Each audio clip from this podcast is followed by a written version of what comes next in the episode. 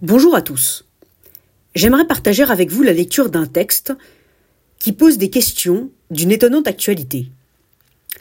Karl Popper, philosophe des sciences d'origine autrichienne, naturalisé britannique, a écrit et prononcé à Zurich en 1958 une conférence au titre frappant En quoi croit l'Occident? Entendons-nous bien, il parlait de l'Occident en tant qu'il s'oppose au bloc communiste de l'Est. Il justifie ainsi ce sujet. Tous, nous avons traversé l'épreuve des croyances durement ébranlées.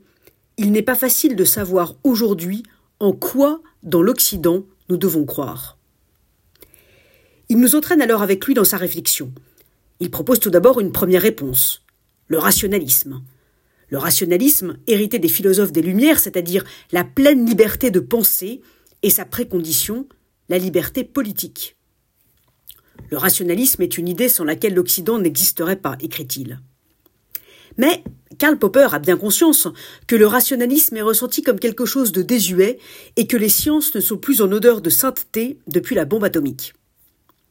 Alors, après avoir bien cherché, le philosophe nous explique que ce qui caractérise l'Occident est justement de ne pas croire en une seule chose, mais en de nombreuses choses, bonnes et mauvaises.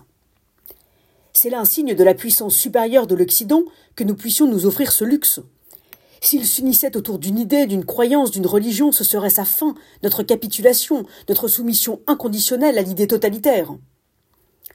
Karl Popper décrit alors certaines de ces bonnes choses.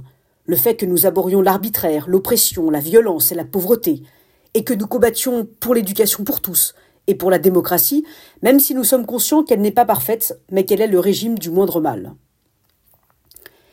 Et puis tout à la fin, prenant l'exemple du soldat inconnu devant lequel on s'incline, Karl Popper en fait un symbole. Cela exprime notre foi, la foi que ceux d'Occident mettent en leur compagnon, simple inconnu, son nom. Nous ne nous demandons pas s'il faisait partie de la masse ou de l'élite.